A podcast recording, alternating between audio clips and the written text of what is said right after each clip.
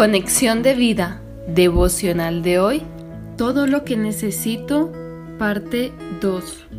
Dispongamos nuestro corazón para la oración inicial. Padre, que toda bendición que tú me das de tu mano generosa pueda retribuirla de la misma manera a otros, con la misma plenitud y favor que me has dado en Cristo. Amén. Ahora leamos la palabra de Dios. Primera de Crónicas capítulo 29 versículo 14.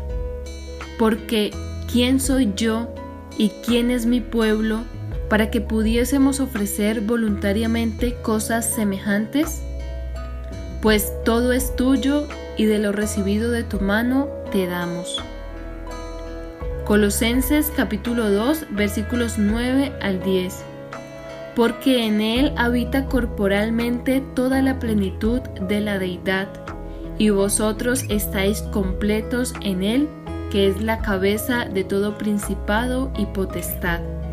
La reflexión de hoy nos dice, Él me da todo lo que necesito porque, como todas las cosas que pertenecen a la vida y a la piedad nos han sido dadas por su divino poder, mediante el conocimiento de aquel que nos llamó por su gloria y excelencia.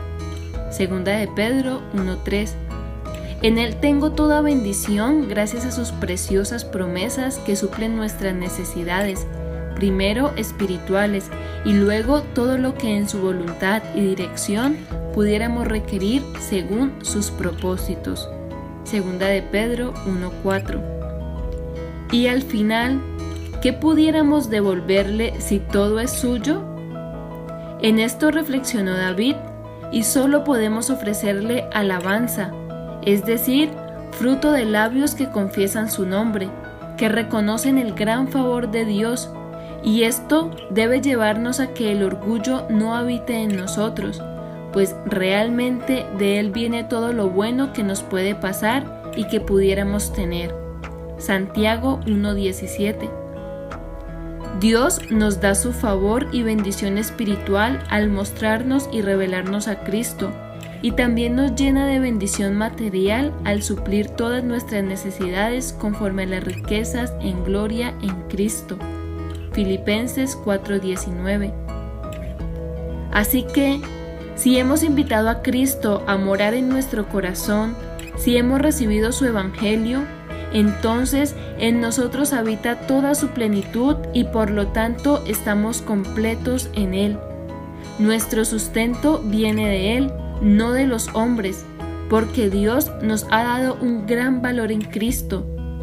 Por eso nos dice en la Escritura, mirad las aves del cielo, que no siembran, ni ciegan, ni recogen en graneros, y vuestro Padre Celestial las alimenta.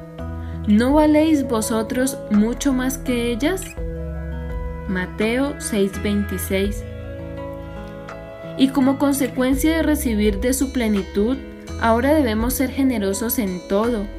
Si Él me ha enriquecido en todo para toda liberalidad, es para dar a otros con la misma generosidad con que Dios me ha dado y los que reciben de nuestra abundancia glorifiquen a Dios al ver nuestro testimonio. Segunda de Corintios 9, 10 al 12.